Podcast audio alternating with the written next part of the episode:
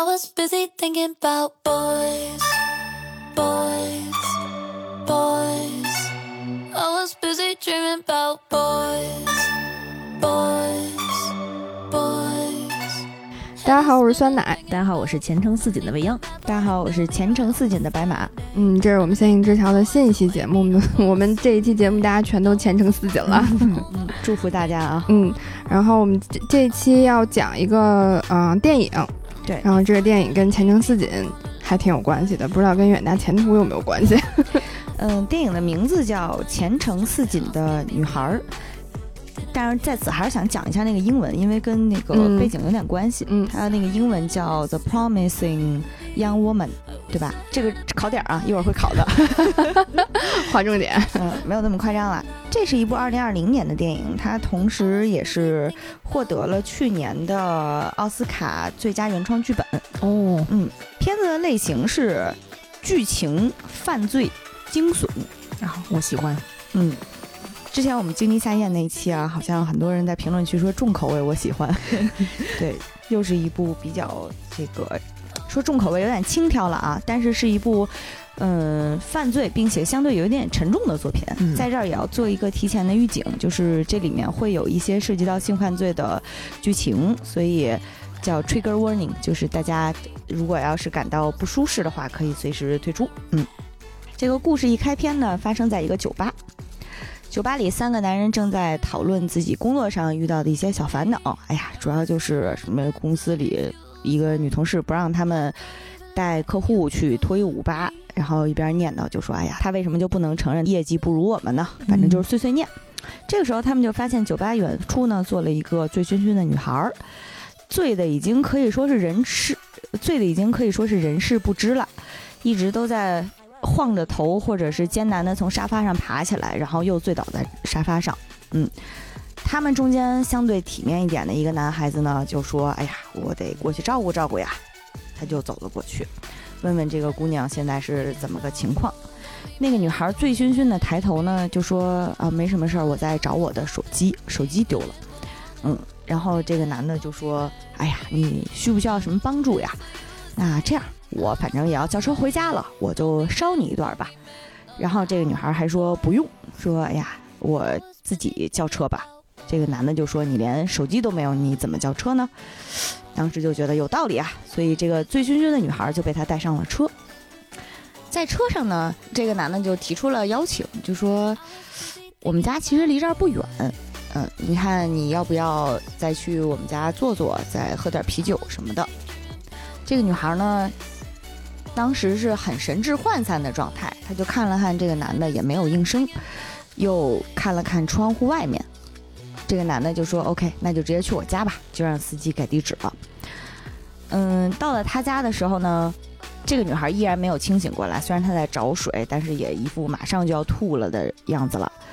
这个男的当然给她倒了一种叫什么金桔酒，就是很明显看起来度数也不低了，然后又给这个女孩喝，又跟她说：“哎呀，你 you are so beautiful”，就是这种甜言蜜语又走了一波，然后又直接稳住了她。这女孩当时又觉得很不舒服，她就说：“哎呀，我现在想躺躺。”这位绅士呢，就把她放在了床上，对，就开始上下其手。这女孩在这个时候好像恢复了一些意识，就问他：“你，你就是很朦胧中问他你在干什么呀？就是我现在在哪儿啊？就诸如此类的话吧。”这个男的就一直嘘，就是那种现在气氛很好，不要打破气氛，怎么怎么样。这个男的就非常激动，也非常开心的在给这个女孩脱衣服，嗯。然后这女孩突然之间就眼神非常清亮的坐起身来，然后跟他说：“我问你话呢，你到底在干嘛？” 这是一仙人跳吗？对，然后这个男的就吓坏了，嗯，这个第一幕就这么结束了，嗯，就是后面其实你就看到这个女孩呢，她非常开心又悠闲的拎着自己的衣服，然后光着脚在街上，呃，走路，身上有一些血迹，你并不知道血迹是哪儿来的，并不是他的血，啊，他就很开心的在路上吃着早餐走。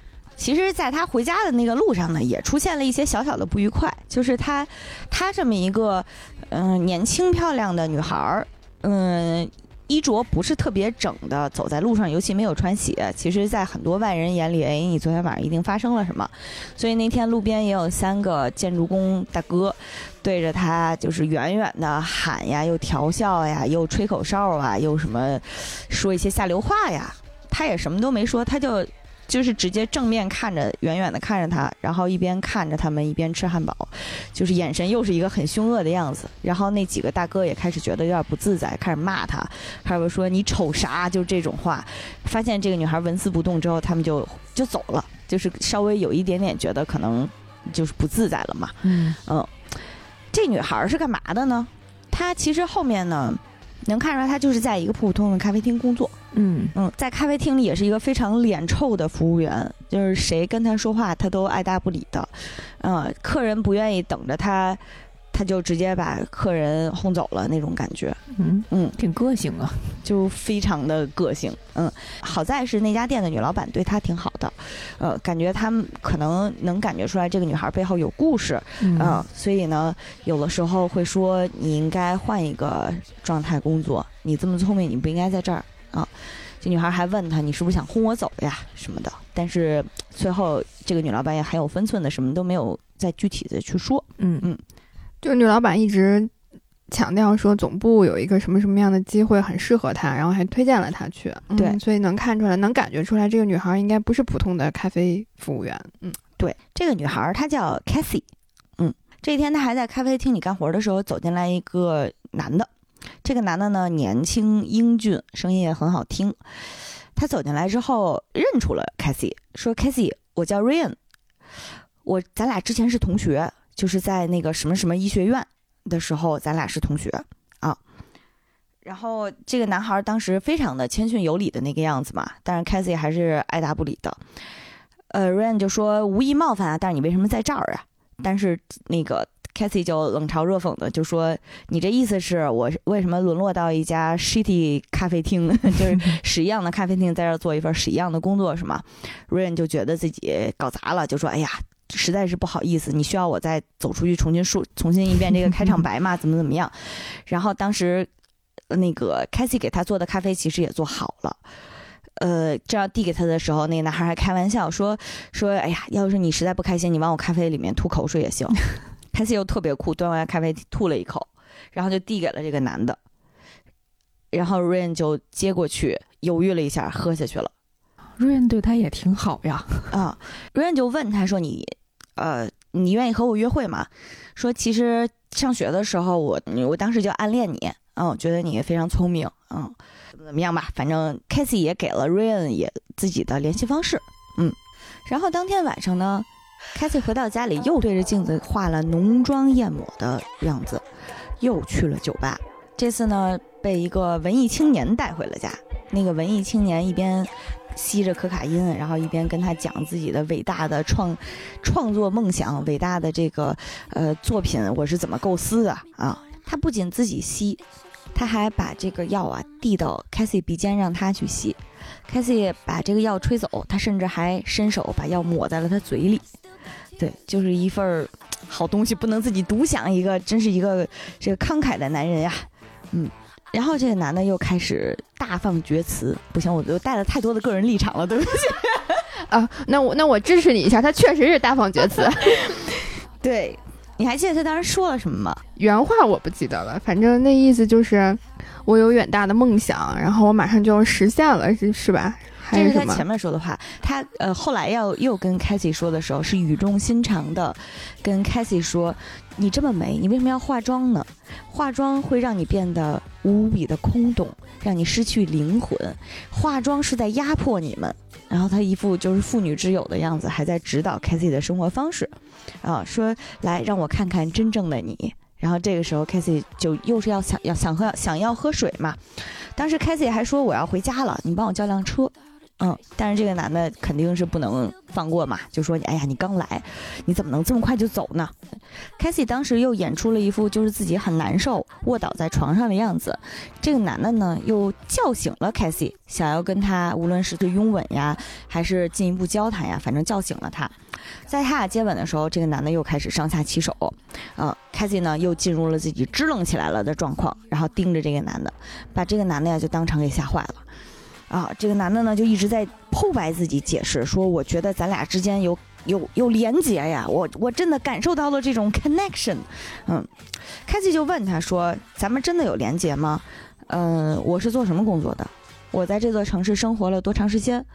嗯、我叫什么名字？我几岁了？”这个男的没有一个问题能答出来。嗯，然后但是这个男的此时此刻已经吓坏了，他就一直跟凯西说：“我希望你能离开这儿。”啊、我请你离开。然后 Casey 就说：“你刚才还想求我留下来呢，你为什么现在又让我离开了呢？”嗯，那个文艺青年就想办法撇清自己嘛。文艺青年讲说：“你是想说我是一个 predator 嘛？就是按照国内现在的翻译，就是你你觉得我是个指控我为一个性狩猎者嘛？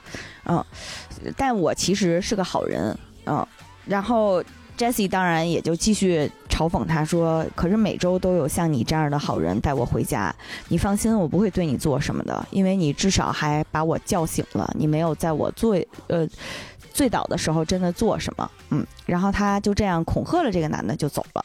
嗯，他回家之后呢，就掏出了自己一个神秘的小本本，这个小本儿藏在他床下。嗯，小本上是什么内容？就是他会在上面画道。有点像咱们中文里面的画正字，他们是四个竖道再加上一个横道，但是通过那个画线啊，能看出来，它有两种，一种是红线，一种是黑线。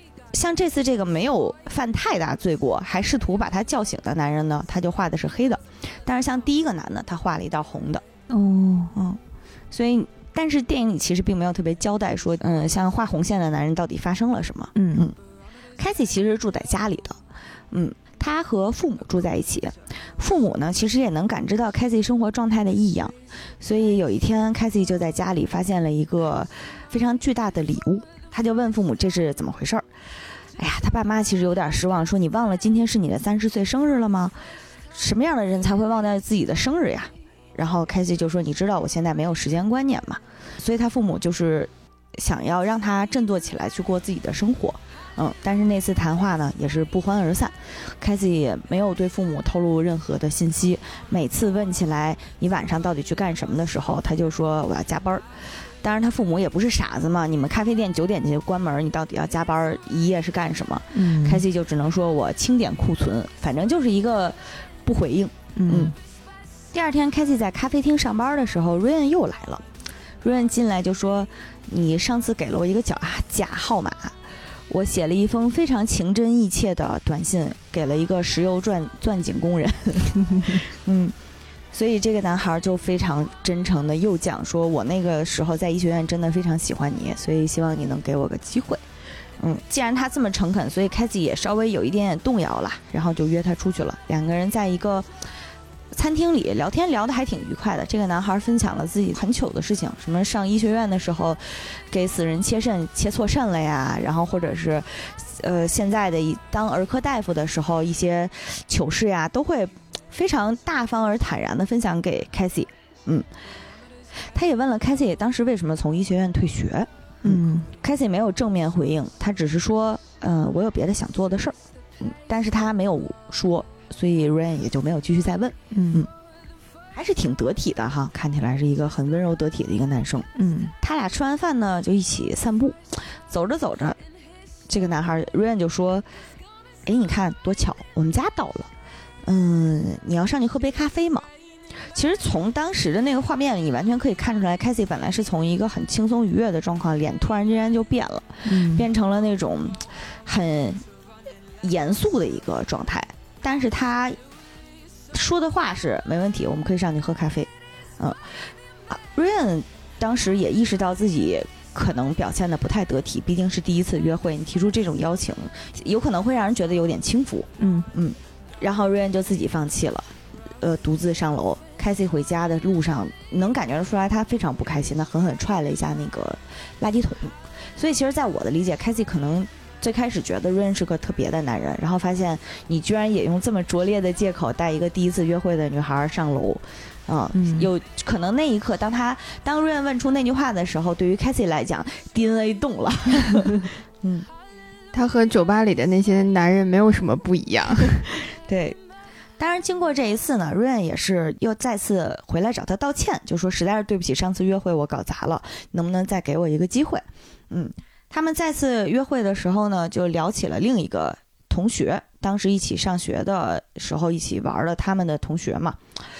呃，瑞恩当时是这么说的，说哎呀，他们也没有那么坏啦。嗯，就说起来说当时那些朋友呢，像有一个女孩叫 Mad Madison。说 Madison 生了一对双胞胎，非常可爱。瑞安还问说：“哎，你们当时是不是关系还挺好的？”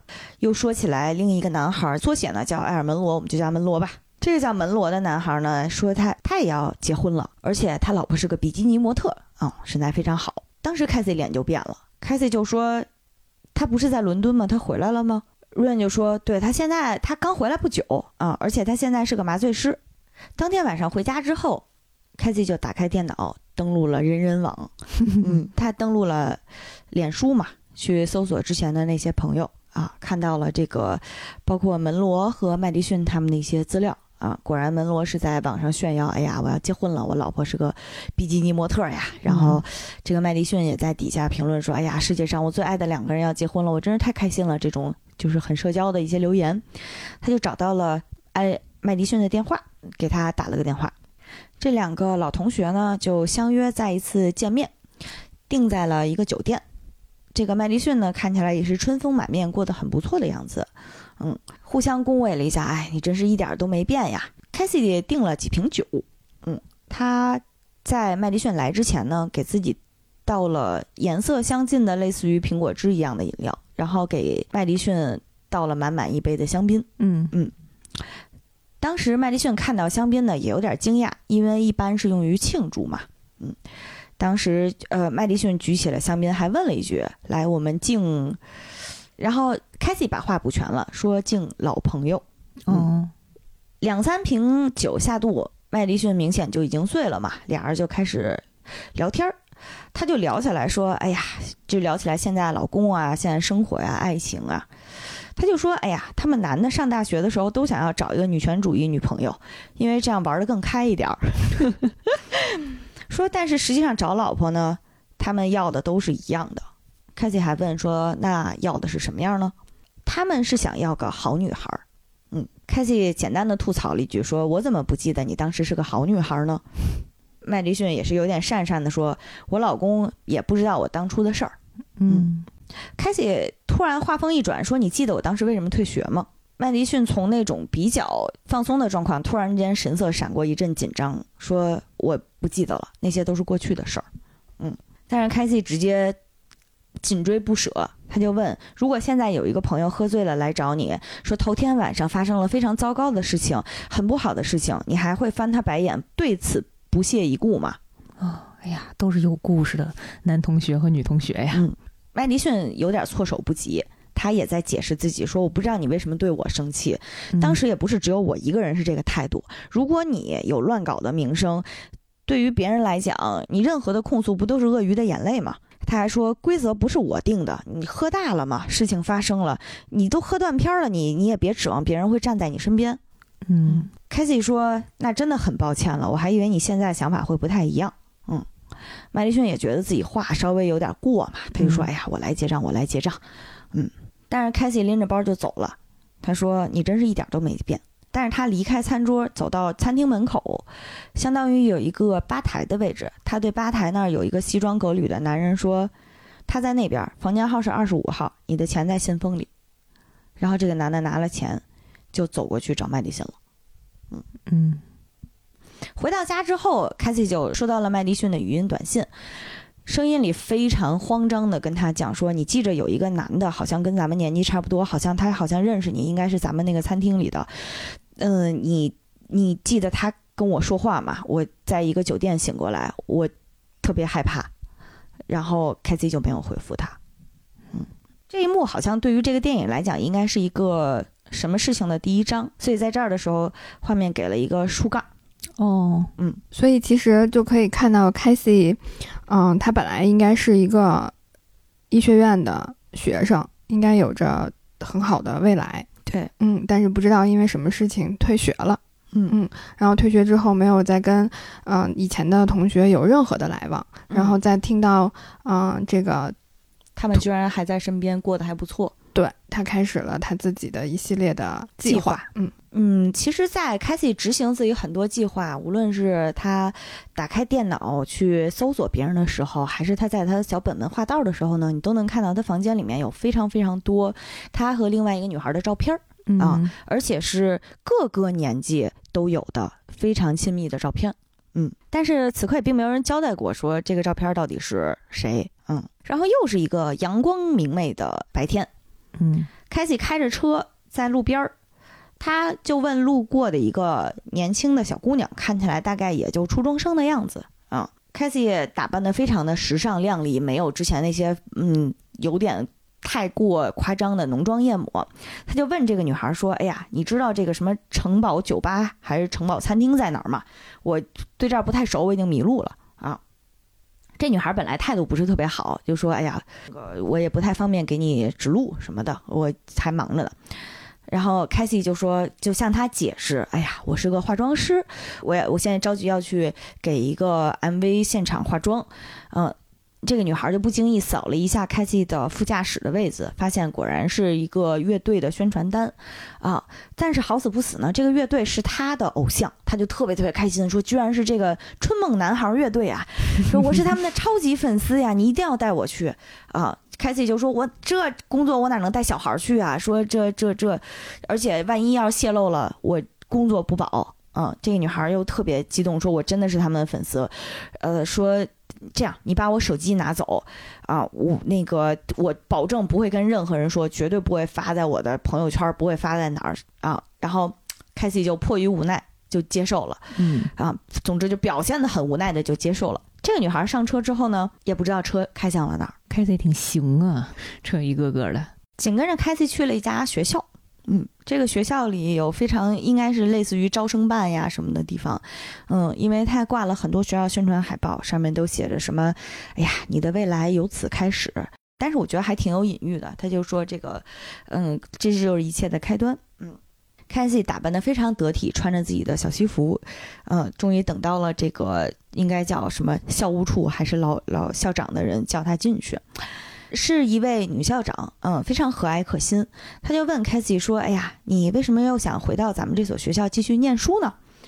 凯西说：“因为我确实当时是有一些特殊的原因离开了，我相信大家都能理解。”校长其实没有回想起来是什么特殊原因。凯西就问他：“你记得 Nina Fisher 这个人吗？”校长说：“我完全没有印象了。”嗯凯西就又接着问他说：“那你记着门罗这个人吗？亚历山大门罗。”校长有些激动啊，说：“我记得他呀，他刚回来做过演讲，他是个好人。你们是好朋友吗？”凯西就说：“那你不记得对他的指控了吗嗯？”校长还是没有回忆起来。凯西就说：“门罗带着断片的妮娜回了宿舍，然后当着同学的面儿多次反复发生关系。第二天，他浑身都是手印儿，浑身紫青。”校长就一副很震惊的样子，说：“哎呀，那他报案了吗？当时报的是哪位？”凯西说：“他报案给你了。哦天哪，”校长就是这个反应。但是你当时说这件事情实在是太罗生门了，所以你没有接受他的指控。嗯校长也在解释自己：“哎呀，这种事情每隔一两周就会收到指控，但是我一定向你保证，我做了仔细的调查。嗯，不过我我也觉得，如果我们让自己变得过于脆弱，那势必就会有坏事发生。”嗯，凯西就说：“哎呀，那真是太令人遗憾了。”校长也继续解释讲：“那你希望我们怎么做呢？那难道每次一有这样的事情发生，我们就要毁掉一个年轻人？他当时用的词是 ‘young man’。”嗯的未来吗？凯西说，所以你宁愿听取男生们的话，对吗？校长就很遗憾的讲，哎呀，我不得不假定他们都是无辜的。凯西突然就放松并且开心下来，说啊。那我就知道你不会介意。三个小时之前，我接了你女儿去见几个男年轻的男孩。你女儿很漂亮，也挺成熟的，至少看起来比她实际年龄要大。她非常高兴，我也确定他们会照顾好你的女儿。哦而且我还注意到酒店房间里有很多的伏特加。校长当时就崩溃了嘛，抄起手机就开始给女儿打电话，然后就听着铃声从 Cathy 的包里响起来。校长就一直逼问他说：“房间到底在哪儿？”Cathy 就盯着他的眼睛跟他说：“就在妮娜当时的房间里，嗯校长完全想不起来，就只能暴走，并且大喊大叫。然后凯西非常气定神闲地看着他，嗯，直到校长跟他服软，承认说你是对的，你你你，我承认当时处理不好，你是对的。凯西就讲说，你看多简单，换成你爱的人，你就能用正确的方式去思考了。你应该庆幸我对男孩子就没有你这么有信心，所以你女儿现在只是在一个小破餐厅里等着她最爱的男团拍 MV。嗯嗯，你要不去找她，我也不知道她会等到什么时候。她傻乎乎的，不过挺漂亮的。再说了，女孩子也不需要脑子，脑子从来也不会给我们带来什么好处。然后他就走了，开 C 就走了。嗯，这是他划的第二道线。之前酸奶跟我说这是一个浪漫的片子，我以为这是一个爱情片儿呢。这不是一个爱情片儿，但是我也觉得挺浪漫的。啊你可以往后听。行，我其实最开始的时候看的时候，我是没看懂他在酒吧的那个，至少是第一段儿那个嗯我是没有看懂的。然后我看完了第二段酒吧的时候，我大概知道嗯是什么了，但我没想到后面这么浪漫。快点儿继续的。感觉凯西和校长聊完之后有点崩溃，他就开上自己的车，当时停在路边儿，就是好像在哎必须要恢复一下精神一样。嗯嗯，这个时候有一辆大车从他旁边开过，那个司机，那个男司机非常生气，就骂他说：“你，你停在路中间算怎么回事？你他妈的怎么怎么样？巴拉巴拉巴拉一串脏话就出来了。”哎呀，凯西也真的是一副累得不行的样子，然后从方向盘上抬起头来，从下车从后座上拿起来一把大扳手一样的东西，然后人狠话不多，直接绕着这个男的的车砸了一圈儿，然后这个男的就跑了。嗯，他当时站在路中间儿，又很疲惫的看着远方，就开回家了。哦就这这段，我觉得其实主要是为了让大家感觉到凯西当时的精神状态确实不太稳定。嗯嗯，我觉得还有一个让我我我不知道是不是想要表达这个，就我看到的一个细节是说，嗯、凯西在这个司机没有走之前，一直表现的都很淡定，然后很镇静，然后，就是老娘就是随手砸一砸车嘛，日常爱好而已。对，就做的所有的事情都很坚定。嗯嗯，然后等这个司机开车走了之后，然后大概可能过了一两分钟，然后你可以看到他浑身是发抖的。嗯嗯，然后我是觉得，就是即便是呃，他表现出了他刚刚那样的所谓的勇敢、所谓的镇定，但其实，在那一刻，他可能内心之中还是害怕这个男这个司机可能会下车。我不太确定哎，因为嗯这个可以一会儿讨论一下啊。嗯开启开车回家呢，发现 Rain 等在他家门口，原来是他错过了约会。他跟 Rain 本来约好了要看一场电影嗯他们俩又和好了，就又给他了一次机会，是吧？啊，对对对，啊，嗯，凯西心不在焉的解释：“哎呀，我要工作。”没想到 Rain 也去了他的咖啡厅，知道他没去上班，但是 Rain 没有追问，Rain 只是说：“那你你想咱们一块儿再看个夜场电影嘛，再出去走走也行。”嗯凯西拒绝了他，他就说自己实在是太累了，回到了家中。当天晚上，凯西又化好了妆去酒吧捕猎。当时他醉醺醺的被一个废物男抱出门，这个废物男呢就一直跟他解释说：“哎呀，我跟我爸妈一起住，所以咱俩一会儿可千万得小点声儿。”然后又说：“哎呀，看了看手机，打车现在要加价，有一点二公里，咱俩走回去吧。”凯西当时穿了一个特别高的高跟鞋，嗯但是凯西作为一个醉醺醺状态的人，也没有说什么，只是这个男的说什么他就傻乐，然后不搭腔就得了。这个时候就有人叫他 Cathy，然后他一扭头，Rain 正好来到这个酒吧，得，哎呀，真是一个巨大的社死现场。当时三方都很惊恐，凯西咔嚓就醒了嘛。凯西问他你怎么在这儿瑞恩说因为一分钟之前你刚割了我们的计划。废物男也很惊恐，废物男跟瑞恩说：“我真不知道她有男朋友，现在她是女你的了。”嗯，瑞恩还很贴心的问了这个男的说：“你知道他叫什么名字吗？”这男的说：“他是叫克莱尔，对吗？” 嗯，非常接近啊。比那个文艺青年好。对，总之瑞恩很受伤，嗯，然后没解释解释。没有解释嗯啊，瑞恩就进酒吧了。废物男这个时候突然发现了一个盲点，就是你为什么是清醒的呀？刚发现呀，就看完戏了吗？开始，嗯，费友南突然就惊讶的说：“所以你就是那个疯子对吗？”说 Jerry 上次带了一个女孩回家，说遇到了这事儿，所以这就是你对吗？嗯嗯，已经传开了。对但是他目睹了 Ryan 和 Cassie 之间的关系，他就开始冷嘲热讽他，嗯就说无所谓，我再去一个酒吧找一个姑娘就好了，反正你也没多性感啊。当然，Cassie 也就反击了嘛，就说像你这样的人，上次清醒约会是什么时候嗯啊？你如果不靠这种手段，你根本没有办法约到女孩儿。嗯，然后又说，呃，还有很多其他一样像我危险的女孩儿在世界上。我听说还有个姑娘会带着剪刀，你们小心点儿吧，你们啊！一通忽悠之后呢，这个废物男就嘤嘤嘤的跑走了，说你们为什么要毁掉这一切？嗯嗯，他还说别人毁掉这一切 啊。就他的心态很像一些支持嫖娼合法化的男人，就是觉得反对这些的人毁掉了这个世界上一个很美好的事情，对他们来讲，嗯，对于他们来讲，因为世界就是那么运转的。开启的第三站是一位律师，嗯那个人呢隐居在了一个郊区，律师站在门口，其实是非常警惕的。他说：“我现在已经不接不接单了。”他说：“我现在已经不从事这个行业了。”嗯开启说：“我不是冲这个来的。”然后律师非常出乎意料的说：“那我在等你。哦，”嗯他们俩一块儿进去了，进到房间里面，律师也是一副非常心事重重的样子。凯西就问他：“那你记得妮娜是谁吗？”律师记得妮娜，嗯嗯而且他不仅记得妮娜，他还瞬间扑到了凯西脚下，然后向凯西忏悔。他说他之前帮了很多像门罗这样的男孩儿，他也威胁和霸凌了很多像妮娜这样的女孩儿。这是一个男律师对吗？对，这是一个男律师。那个律师他说他现在有一点就是类似于焦虑或者恐慌症发作，他没有办法睡觉，然后他经常会想到之前的那些事情。嗯他之前的工作状态是什么样？就是每当他接下一个类似于这个男孩这样的案子，他就会得到一笔佣金。然后每次他威胁和霸凌了那个女孩，让女孩撤销指控，他会得到第二笔佣金。嗯所以他以前的工作其实并非只是替人辩护，嗯，他还会给人去做爪牙，嗯，去伤害一些女孩。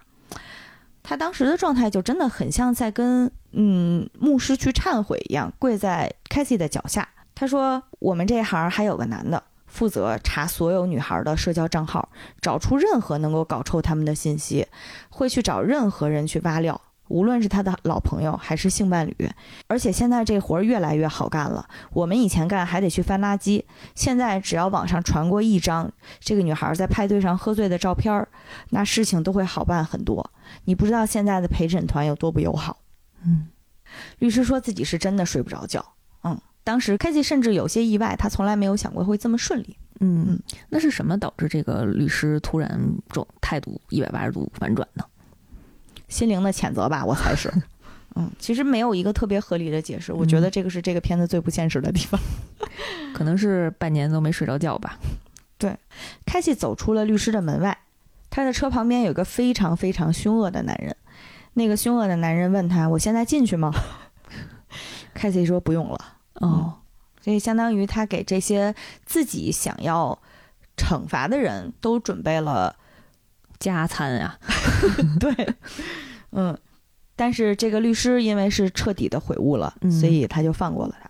凯西去看了妮娜的妈妈，然后和妮娜的妈妈坐在房间前面的楼梯上面，特别开心的回忆了很多小时候的事情。嗯嗯，甚至是从几岁开始说他从秋千上摔下去，怎么怎么样。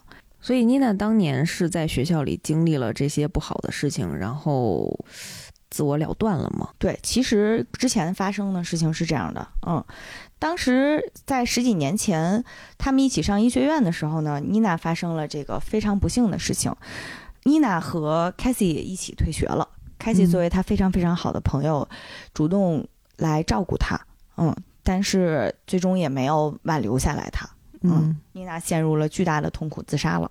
所以凯西没有经历这件事情的任何伤害，只不过是为为了照顾和陪伴他。或者说，凯西在那件事情里没有直接遭到伤害，哦但是他因为妮娜的离开而受到了巨大的创伤。白。嗯我觉得他呃，他不能是直接就是在那个事情上他变成一个受害者，但是他因为呃妮娜的这个事情的发生，他其实很长一段时间里面也活在他自己的那个自责当中，就是他会觉得为什么自己当天没有在，没有和妮娜在一起，嗯，这个所谓的很长时间，其实就是那个事情发生之后的十几年。一直到现在，嗯嗯所以当时连妮娜他妈跟他聊完之后，都在说你应该放下了，这样对我们都不好。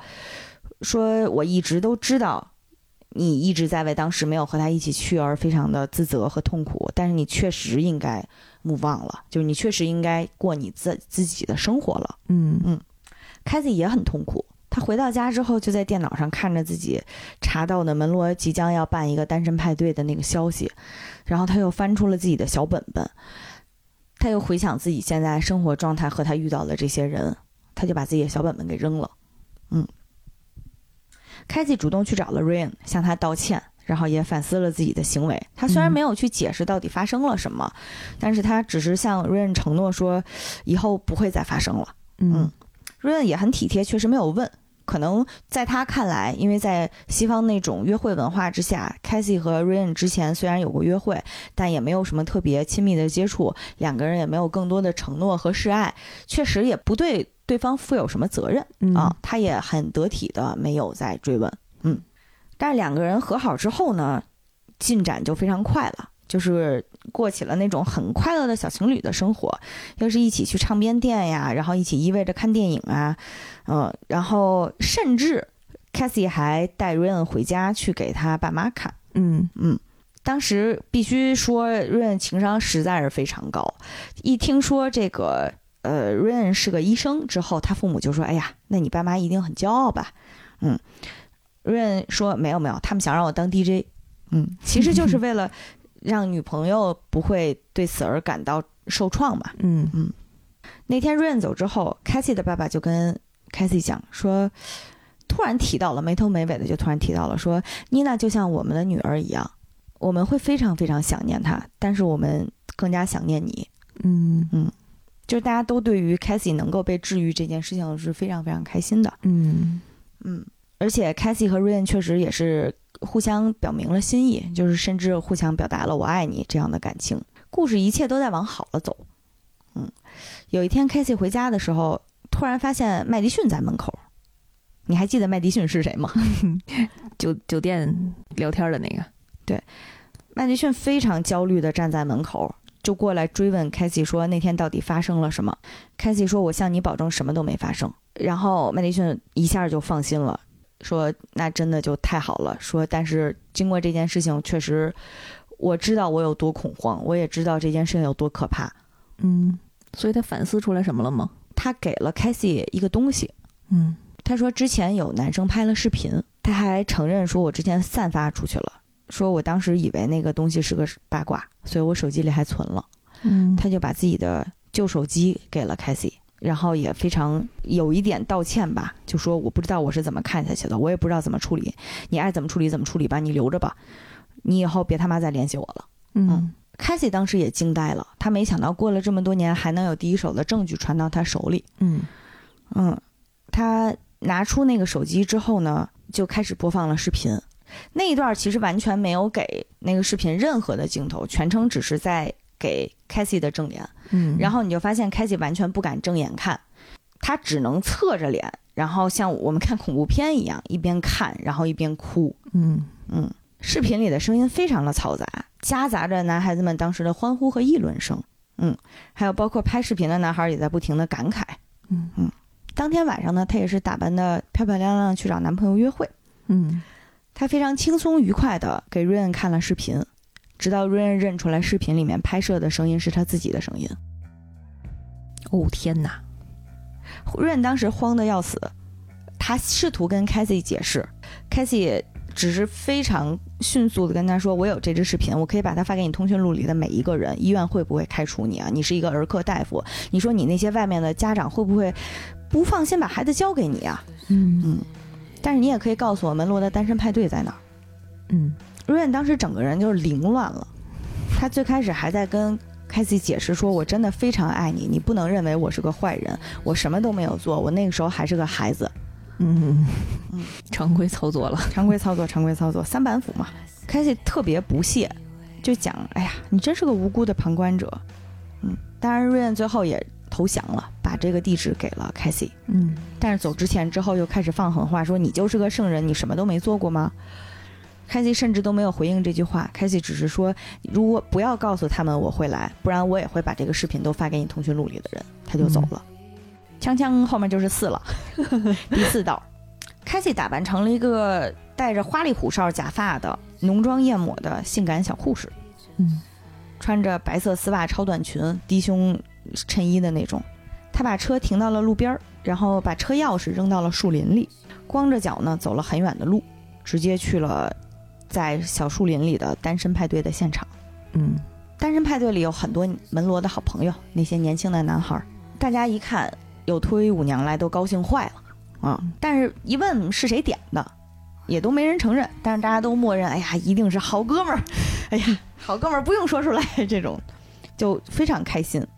凯西当时也像一个熟练的脱衣舞娘一样，就是跟大家打招呼。门罗一看有脱衣舞娘来，当然也是跟兄弟们先不高兴了一下，说：“哎呀，这要让我老婆知道，她会不开心的。我还跟她保证了没有脱衣舞娘呢。但是既然是兄弟们找来的，哎呀，我也跟大家不客气了。”当时大家就那那玩起来吧。凯西让所有的男孩儿，他当时说的话是这样：“你们就像淘气的坏男孩一样跪在我面前。”然后这些男孩非常开心的在他面前跪成一排。嗯，开西还确认了一下会不会有人错过。嗯，非常心思非常细腻了。嗯，他演了一出小护士灌酒的那个戏份，就是挨个往那些男孩嘴里灌酒。嗯灌完之后呢，他就搂着门罗说：“现在咱们俩该上楼了。”嗯，门罗还当然也是欲拒还迎了一下啦，就是半推半就了一下，说：“哎呀，不太合适，不太合适。”嗯，凯西在他耳边说：“你不让我做什么，我是不会做什么的。但是你不上楼，我今天拿不着钱。”嗯，作为一个很体贴的门罗，要对他的好哥们儿负责嘛，嗯也要对这个脱衣舞娘负责任。然后他就上楼了。他俩一起上楼的时候呢，底下欢呼的男孩儿还在喊，说：“哎呀，我明天要看到这个小护士从这儿爬出去。”然后还跟门罗喊说：“你给我们也留一点儿。”嗯，总之就是惯常的口嗨操作。到了楼上之后呢，凯西指挥门罗躺在床上。门罗当时还半开玩笑的说：“我有点害怕你，可能没有见过这么气势有点杀伐气息的小护士。嗯嗯，”凯西说：“你不用怕呀，哎呀，我不会对你做什么的。我顶多是给你开个膛了。”凯西掏出了他的手铐，嗯，把门罗的手一左一右绑在了床柱上。门罗当时还问说：“哎，这个手铐是干啥使的呢？”不是，凯西就说呀：“哎呀，这个你能理解吧？因为我以前在人身上跳舞的时候，总会有人毛手毛脚的，所以现在铐起来呢，嗯，对我安全一点。”门罗被他铐起来之后，两个人就开始闲谈。门罗问他说：“你叫什么名字呀？”我叫 Candy。嗯嗯，这种名字其实就是普遍的那种艺名，就是小甜甜似的。嗯门罗就说：“那你真名叫什么呀？”我叫 Nina Fisher。哟，门罗当时一下我就不困了，嗯，当时就吓坏了，说到底是谁叫你来的？是不是乔？说，但是即使对于乔来讲，这个笑话也实在是太恶劣了。到底是谁送谁派你来的？所以他都记得。对，嗯当时凯西就非常的悠闲，他翘起脚就还坐在旁边跟他聊天儿。门罗一直在呼救，凯西说：“你知道吗？我在医学院学的最有用的事儿，就是在饮料里下药是有多么的容易。”门罗这个时候仔细看了看他的脸，发现哦，你是妮娜那个朋友。嗯，凯西还嘲讽他说：“哎呀，你记得我，我好荣幸呀。那个时候我很不起眼，也没有现在这么性感。”凯西就不停的逼问他：“你记得多少？啊，你到底后来有没有后悔过？”门罗也使出了那个三板斧的常规操作。哎呀，他当时我们当时都喝醉了，他也非常的开心。我那个时候还是个孩子。嗯，凯西说，可是视频里他看起来并不怎么开心。门罗并不知道凯西到底想要什么，因为看起来这个架势实在是太吓人了。要他的命啊！就是你是要钱吗？还是你想怎么着呢？凯西完全没有回应他的这些质疑。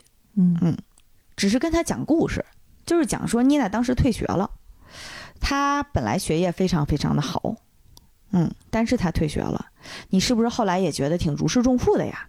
门罗说：“我觉得自己当时真的我也很痛苦呀，你相信我，我真的很痛苦。被这么指控是一个男人最大的噩梦。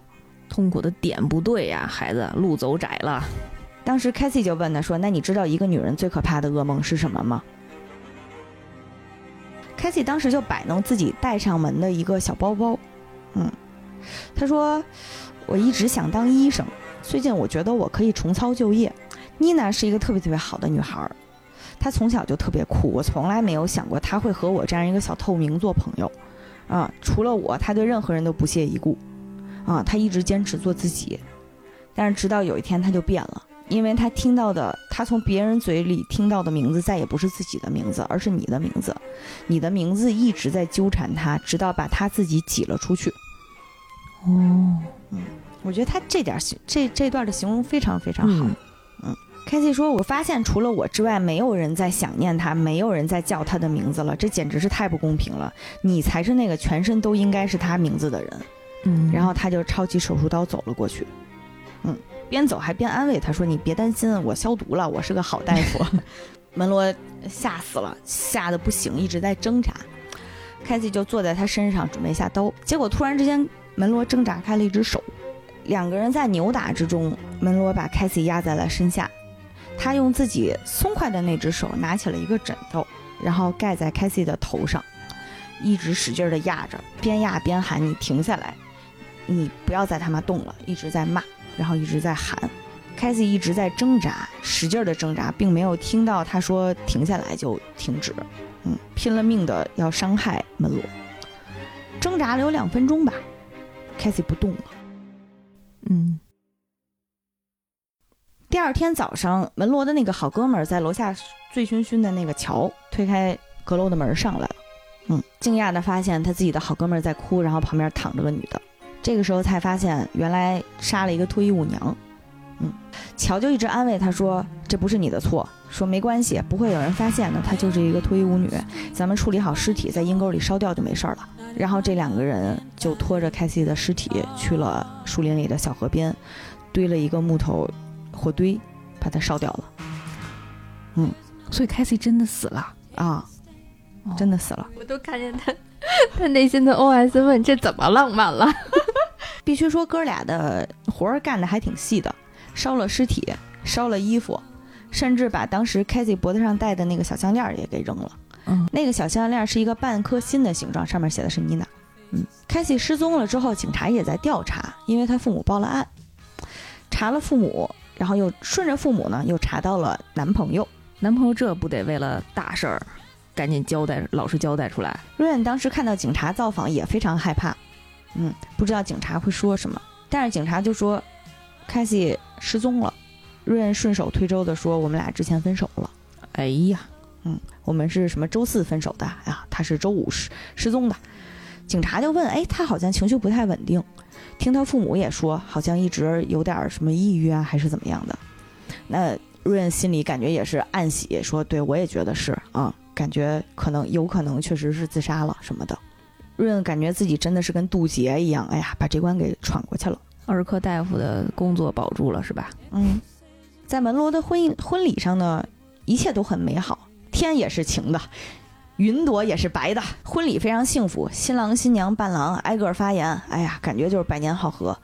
瑞恩心神不宁，嗯，当时乔还走到他身边呀，用很脏的话去口嗨那个伴娘，要怎么怎么着，什么什么。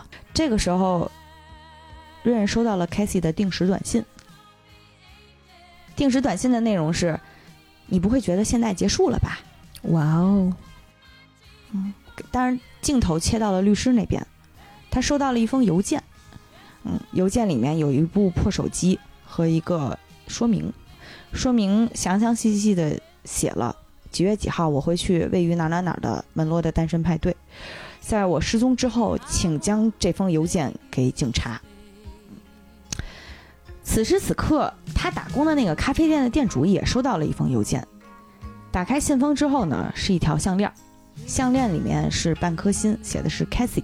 嗯嗯，婚礼上的 Rain 继续收到定时短信，说 Enjoy the wedding，婚礼玩的开心。最后一条短信是他的落款儿，落款儿是 love，Cathy and Nina。嗯嗯，此刻伴随着那个警笛声，警车开到现场，以谋杀罪逮捕了门罗嗯和乔。嗯，这个就是结尾了。嗯，你现在能感觉到浪漫了吗？懂了。就是其实我没有想到是这样的一个结局的，我以为就是在凯西的尸体被烧掉之后，这个故事就结尾了。就是你能感受到编剧和导演他并不想给你讲一个就是童话故事般的结尾，嗯，然后但是后面有这一段，就是这一段在呃门罗被警察带走之后，然后呃就是字幕打出来了那个第五条线，嗯，对，然后整整篇就结束了。嗯然后其实我在看到那第五条线被划掉的时候，划掉那第五条线的时候，你能够感受到凯西他一个人这么多年走过来，他到这一刻，我觉得对他来讲是一个他心愿实现的那一刻。嗯，就是因为我感受到这个，所以我我会觉得这是一个挺浪漫的一个一个电影的，就是。那个浪漫不是说我们讲的爱情的那一种，我不知道为什么，就是它就让我想起来了《死亡诗社》，嗯，就是所有人，就是那个也是一个反抗、一个抗争的一个故事嘛，就是他能够一直在坚持抗争下去，然后一直没有忘掉这些事情对他带来的一个影响，然后他对挚友的这样的一个思念，然后他对正义、对法律的这样不公，嗯、的一个愤怒，他能一直坚持到最后一步，让我觉得就是一个十分浪漫的一个故事。就他一直在复仇的这个过程里面，没有那种暴力性的那种复仇。他所有的复仇做的事情的那个逻辑都是，嗯，如果这件事情换成是你，或者是你爱的人、你身边的人，你会怎么样？他就是让别人做了一个就是换位的对换位的这样的一个，给了他们这样一个机会的一个思考吧。豆瓣上有很多人就讲说这什么什么爽文、爽电影什么的，我觉得一点都不爽，我觉得这太心酸了。然后很多人都觉得他这样很激进什么的，我觉得他是他已经是一个很温和的一个方式了。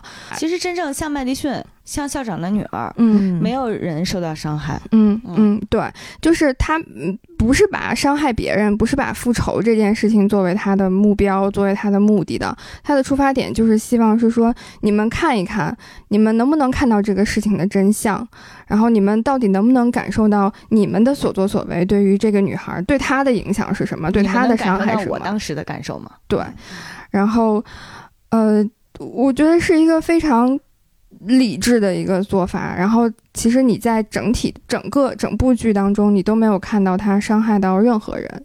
然后他伤害别人的方式，我觉得真的就是在这些剧里面的这些男的来讲，就是根本不算什么。嗯嗯，然后那个是让我会觉得，就是我也不想说他是英雄，但是看到最后，就真的觉得是是一个非常浪漫的一个计划。然后还有就是，他都付出了他的生命了，他才能得到这样的一个所谓的正义的一个声张。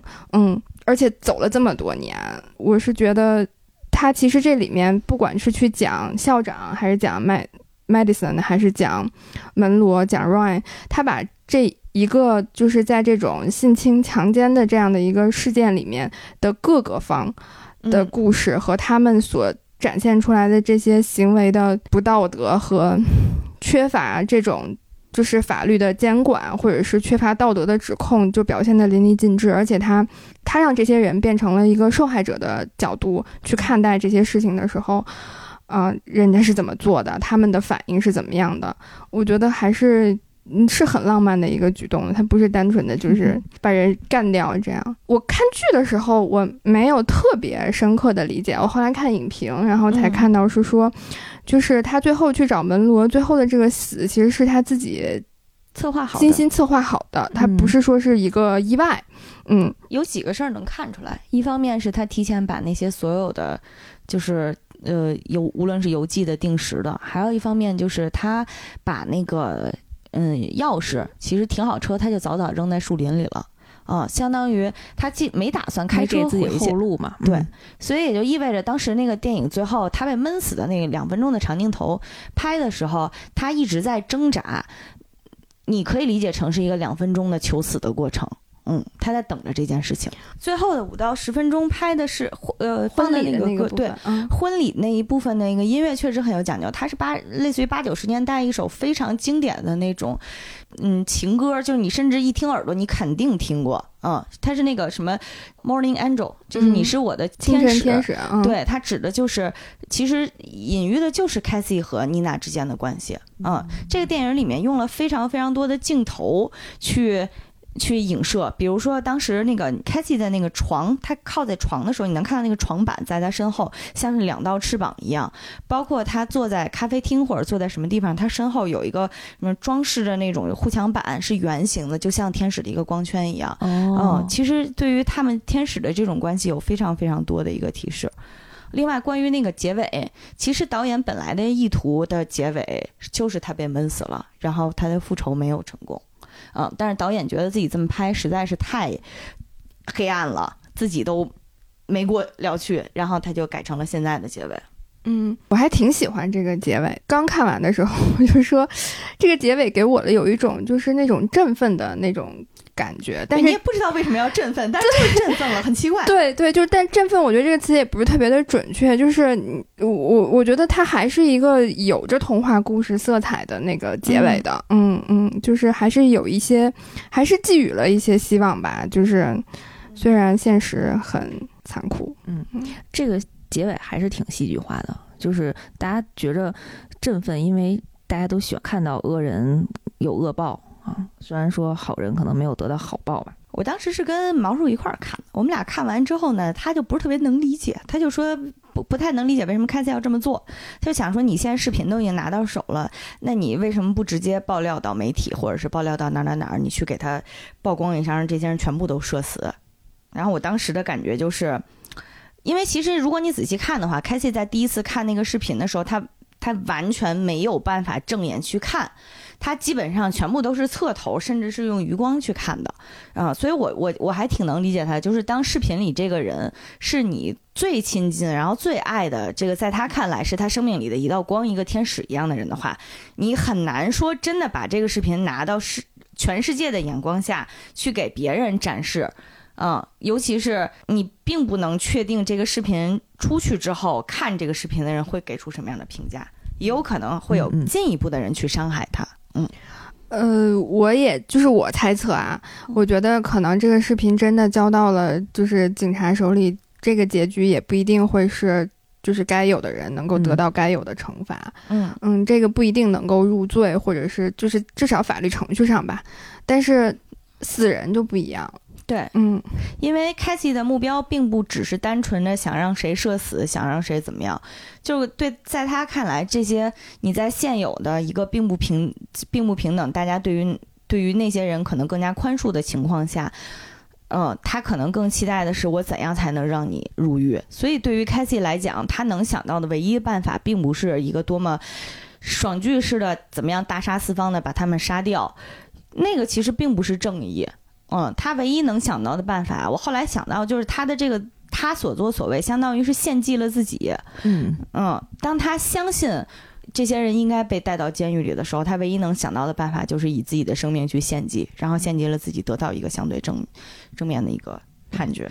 听完这个故事，就是真的还挺心酸的。就是其实我在听的过程当中，脑内给这些角色无数次，就是能让他们忏悔和内疚或者从善的这样的机会。结果，尤其是听到凯西被埋了的时候，我还在犹豫，说是真的死了吗？我以为这是一个桥段，或者是一个。嗯，哪虽然没想好怎么挖出来，但是他怎么就死了呢？对，就是不是一个扣儿啊？其实没有，或者假死，但是结果发现最后他就是这么一个很现实的故事。然后像刚才白马讲的，我觉得，嗯，对于凯西来讲吧，他可能，呃，他进入了一种疯魔的状态，就他复仇的唯一的方式就是伤，通过伤害自己，从前面做的那任何的一些嗯，所谓的报复啊，就是这个报复的结果，只是让你清醒的意识到你做错了这件事情。嗯这些行为到最后就是献祭自己，都是通过伤害自己来完成的。嗯，哎呀，每次看到这样的故事，都就是希望小爱接单吧，要不然，当时在看影评的时候，也看到很多人在质疑，就是说，从就他他们觉得啊，就是开 a 你这么玩，你迟早得玩死自己，对不对？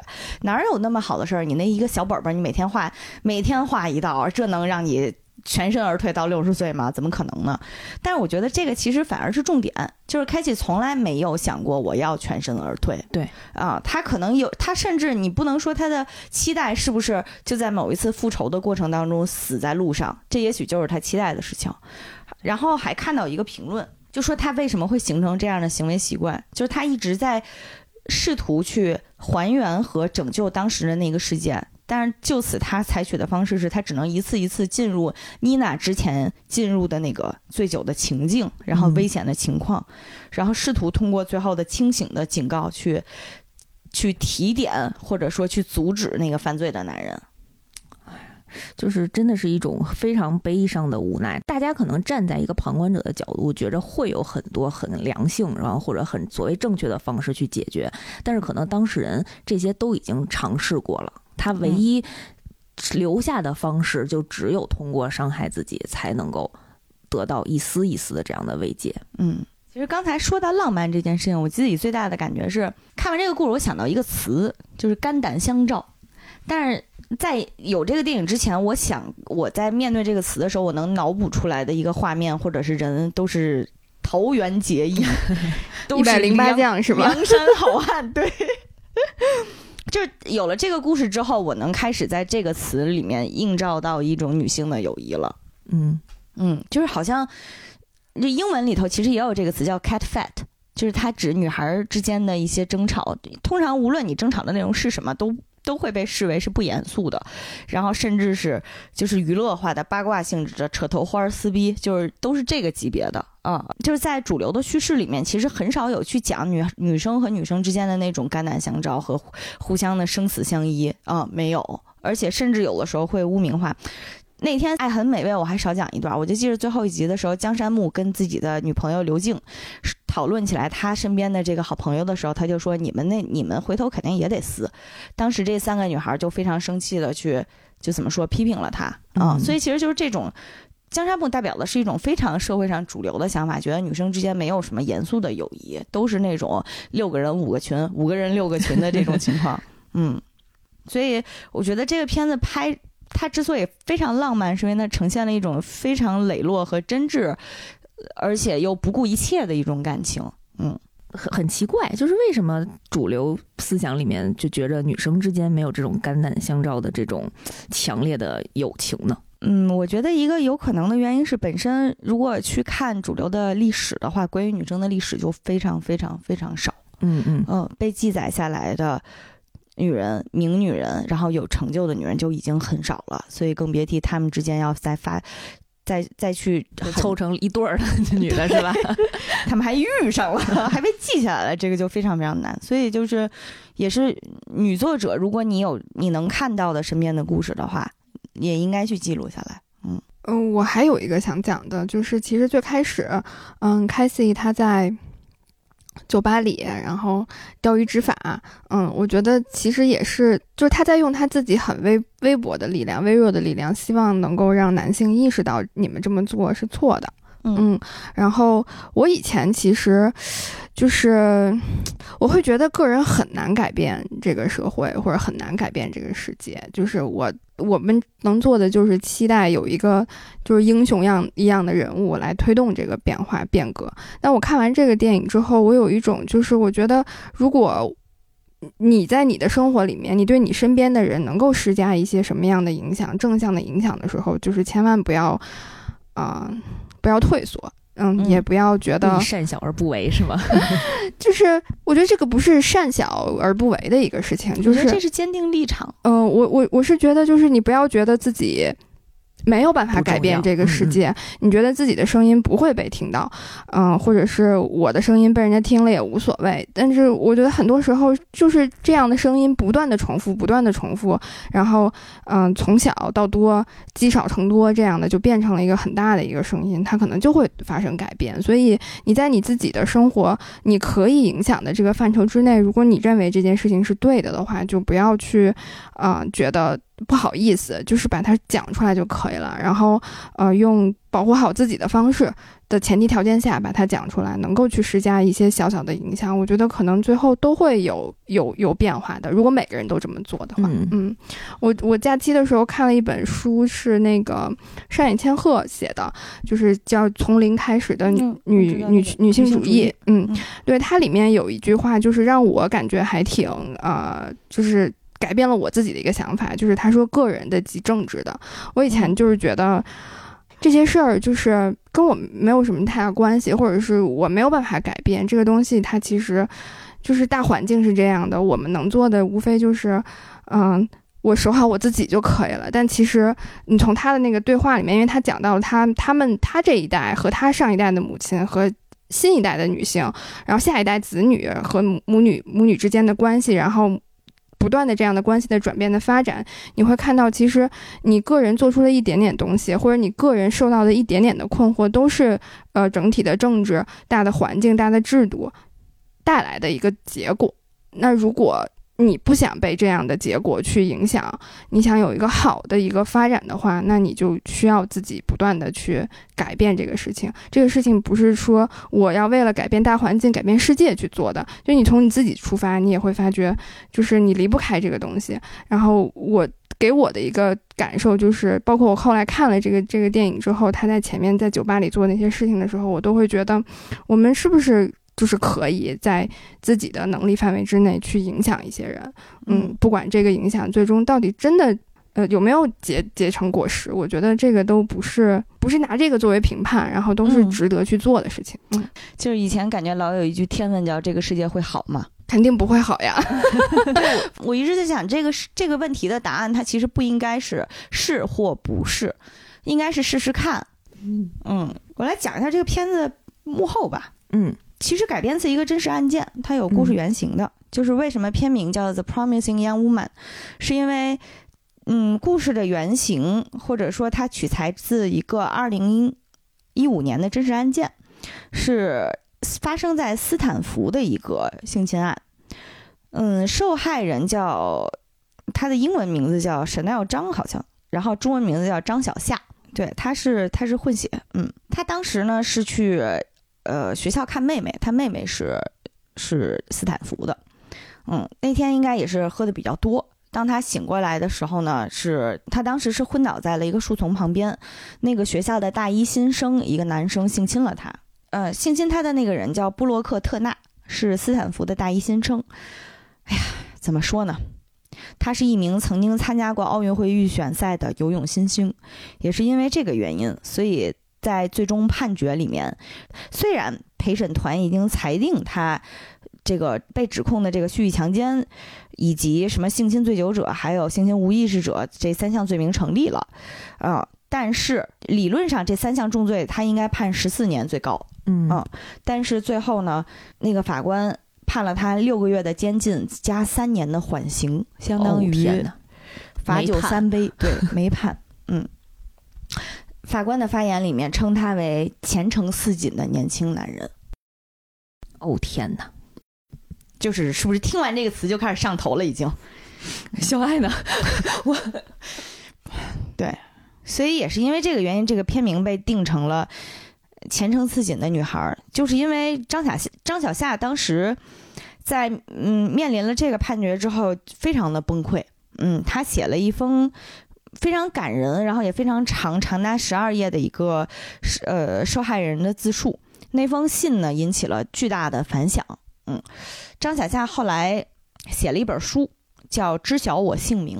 他之所以要写那本书，是因为发现，嗯，发现在媒体的报道之中，在关于他的那个案件，他直接就被形容为了派对上的醉酒女孩，一个失去意识的女人，然后就没有了，没有别的了。嗯但是那个犯罪者，那位布洛克特纳，被以惊人的快速被大家赋予人性化、值得同情，一个冉冉兴起的一个前途无量的，只是犯了无关紧要小错误的男人的一个身份，然后所有人都在同情他、理解他、共情他、支持他，所以他觉得这件事情是不应该这样，然后他就决定站出来，以实名去，呃，讲述自己当时到底遭遇了什么。然后告诉大家你们要知道我的名字。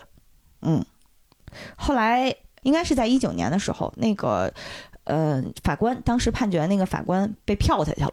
嗯，怎么说叫被他们的选民给召回了？因为在个别在他们那个个别地区，法官是可以被罢免的。嗯，就是因为他的这个判决实在是太离谱了。嗯，所以这个除了这个把法官被罢免之后，这个案件还有什么重重新的判决吗？没有。哎呀，好让人心寒呀！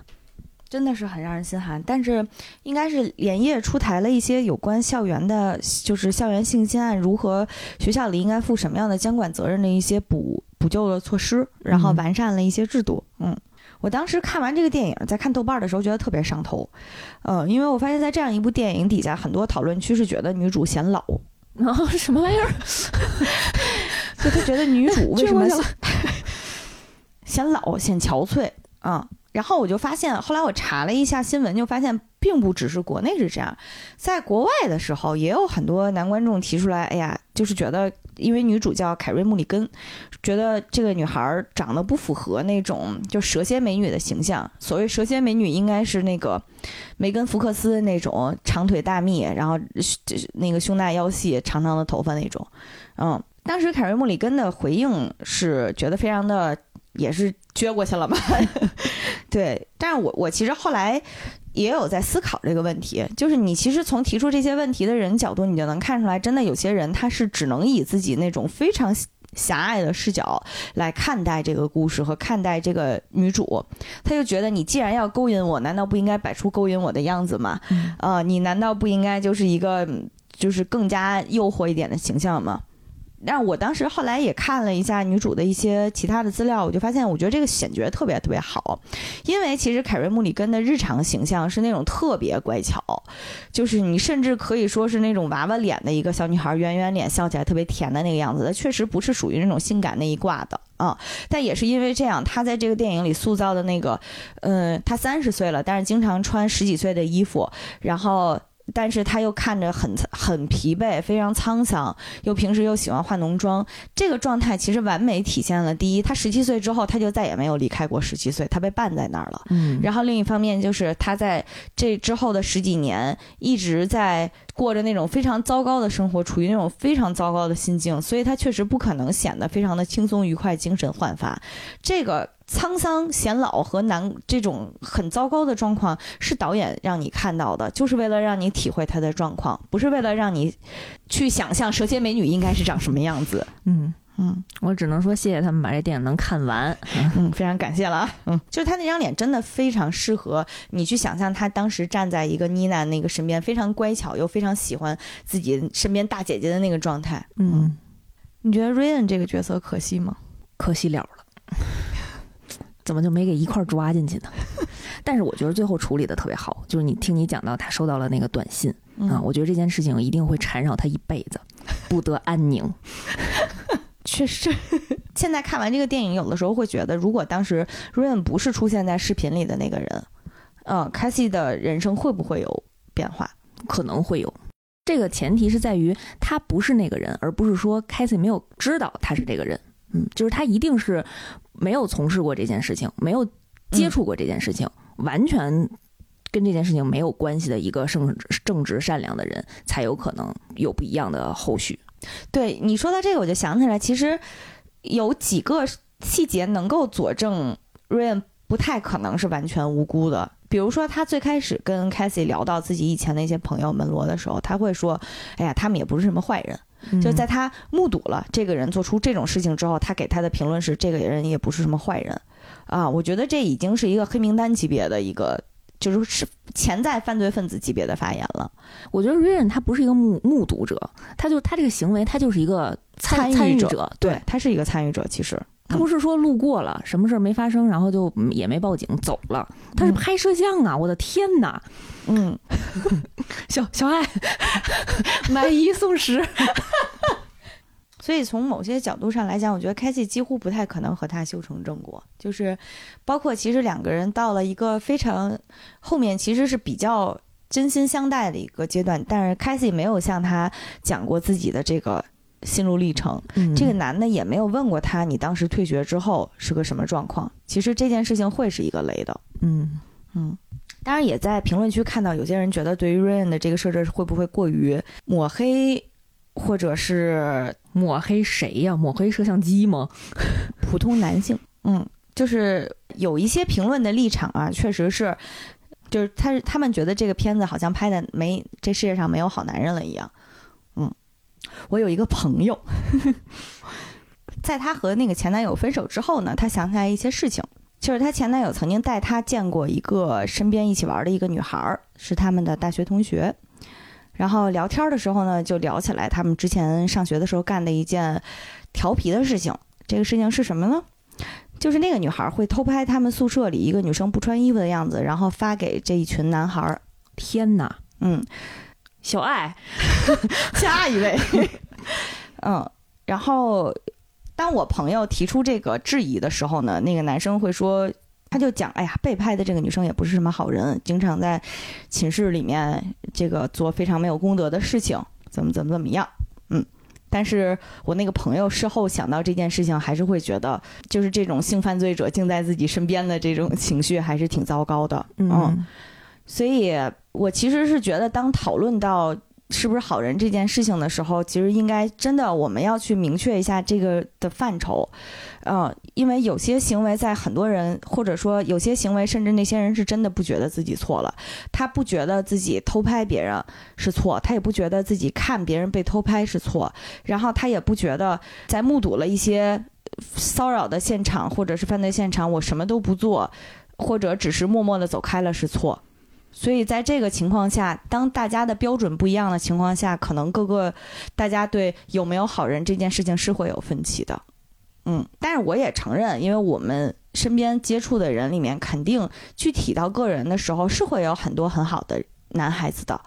嗯，但是我觉得，嗯，有的时候在讨论当中需要注意的一件事情是，这个话题讨论现在提出诉求的人提出的这个诉求是关于谁的？嗯嗯，因为主流人群会犯的一个错误就是觉得什么事儿都是关于我的，就好像在美国，呃，很多白人会觉得我们好像被污蔑了，这世界上没有好白人了吗？什么之类的，他们会很注意，一定要把自己摘干净，一定要把自己，我必须要道德没有污点。但是这个本身是一种非常傲慢也非常自私的行为，因为不是所有的议题都是关于你的，尤其是在等了很多年之后，有一些人终于要站出来讲自己的故事，要讲自己看出来的世界的时候。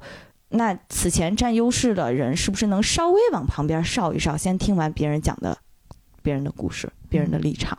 嗯引以为戒就好了。嗯嗯就是刚刚说的那个故事，然后包括电影里的那个 Madison 他们这个行为，我就我一直都不能理解，就是我一直都不懂这背后的动机是什么，就是嗯，用脚趾头想都是不好的事儿吧？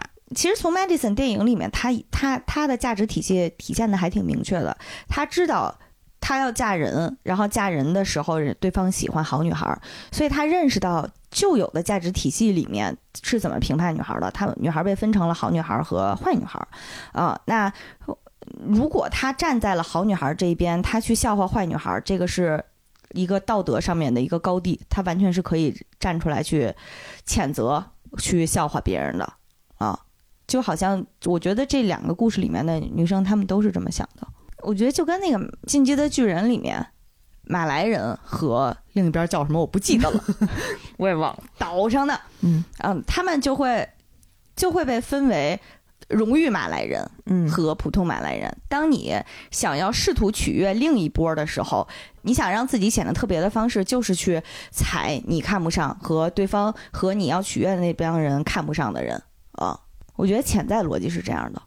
我前两天看到一个帖子，就是他在也是在讲，就是女性遇到的一些事情，然后我们在这个整体的这个舆论里面看到的女性的一些故事，然后女性的这些啊、形象的塑造都变都塑造成了一种就是抗争的形象。然后那个帖子是说，其实我我们是不是可以有另外一种方式，另外一种叙事的方式，就是我不需要再让大家看到更多的女性的弱势的那一面了。就是我们其实也有很多关于女性的，呃，就是很成功，然后或者是很励志，或者是她很积极、很 positive 的一面，他不是作为一个弱势群体出现的。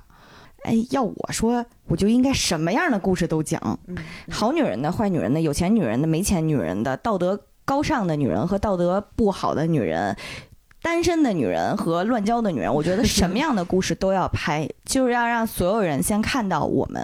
你要先提升在所有人面前的女性的可视度，然后让他们意识到我们是有感情的，我们是有自己故事的，有自己缺陷的。不要拿完人的要求来要求我，先先拍了再说，先让大家看到再说。对，就是就是那个那个帖子的意思，其实就是说他觉得现在主流的社会看到的女性是单一的。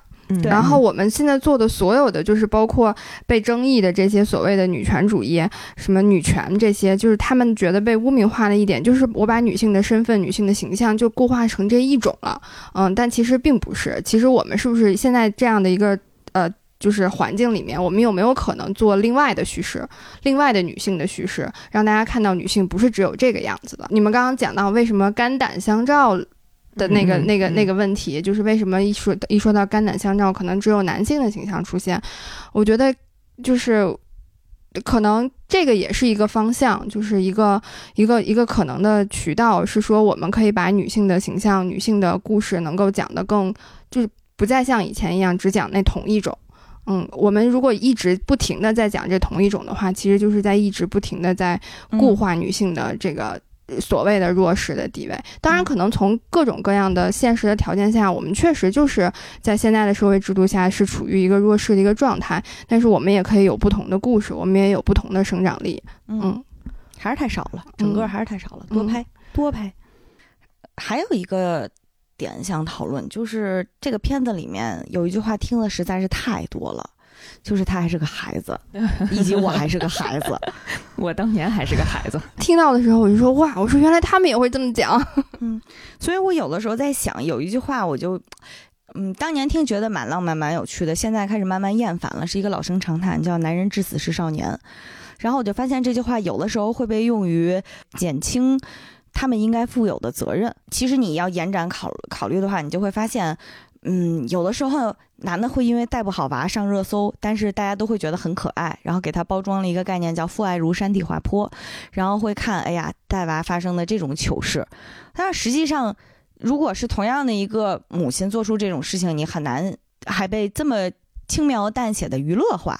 嗯，去年我记得高考前后的时候看到了一条视频，那个视频呢是一个语文名师，并且是。资深专家那种，他在讨论现在高考的一些现象，他觉得很不好的。在他的那个叙述里面呢，他就觉得高考是不是大家应该限制一下服装？他说他作为一个老师呀，就看到一个小男孩前面坐了一个美女，然后什么坐姿怎么样的话，可能露出一块背，他就很担心啊。哎呀，这个小男孩会不会被影响高考成绩？对，然后我当时。第一个感觉就是，大家既然能坐在同一个考场，我们就是同龄人了。为什么你是小男孩，我是美女？为什么我要对你的心理健康负责任？嗯，就是会觉得，就是从这套话语体系里面，你能感觉到全世界好像都是在围绕着 baby boy 去转的。就是我觉得，即便是个孩子，他做错事了，他也应该得到相应的惩罚。你你你你你小孩考不好了，你还打他屁股呢？